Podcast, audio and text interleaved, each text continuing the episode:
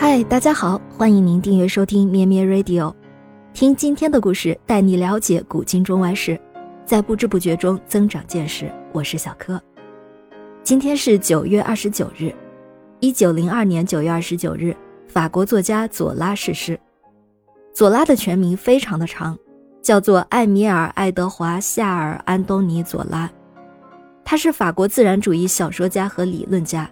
自然主义文学流派创始人与领袖左拉于一八四零年四月十二日在法国巴黎出生，他的父亲叫做弗朗索瓦·左拉，原籍呢是意大利，是一位工程师。普罗旺斯地区的埃克斯的一条运河就是由他设计建造，并且以他的名字来命名的。左拉在埃克斯自由自在地度过了童年的六个年头，但是不幸的是。在左拉七岁的时候，他的父亲去世了，左拉家里的生活顿见拮据，家境日趋贫困。童年的左拉亲身体验到了被债主不断威逼的痛苦。不过呢，他的文学天赋在读中学的时候就已经展露出来。他在埃克斯中学就读的时候，就已经有在试写一本有关十字军东征的小说了。十八岁的左拉在中学的毕业会考中失败，于是读完中学就去打工。年轻的左拉倍尝失业的辛酸，但是也因此体验到了劳苦大众的生活，为日后的文学创作准备了条件。他后来靠朋友的帮助，好不容易在海关找到了一个低微的差事，月薪是六十法郎。但是他在坚持写作的同时，实在无法长期忍受与周围那些愚笨的海关职员为伍的痛苦，于是，在两个月以后，就又辞去了海关的职业，重新又过上了一段极为贫困的生活。他住在一间顶楼里，不断的写作，饿了就用抹蒜泥的面包蘸点植物油来充饥。尽管前途渺茫，但是勤奋的左拉从来也没有自暴自弃，他相信他自身具有非同寻常的东西。并且迟早总会显示出来的。经过不懈的努力，他写出了包括三首长诗的诗集《恋爱的喜剧》。这样过了三年，从1861年起，左拉认识到必须超越浪漫主义，独创一种建立在科学基础上的文学。1862年，左拉进了阿歇特出版社当雇工，这样既维持生计，又很方便接触到文学界。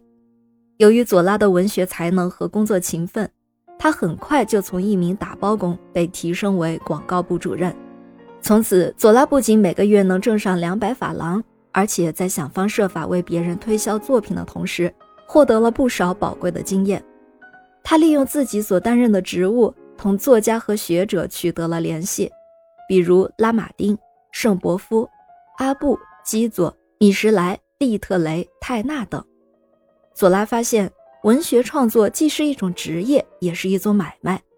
如果没有广告的作用，作品本身的价值往往不足以维持作者的生计。左拉认真地听这些作家和学者的谈话，为他们效劳，自己也得益匪浅。从1864年开始，左拉便出版了一系列的小说，包括中篇小说《给尼农的故事》，长篇小说《克洛德的忏悔》。剧本《马赛的秘密》等等。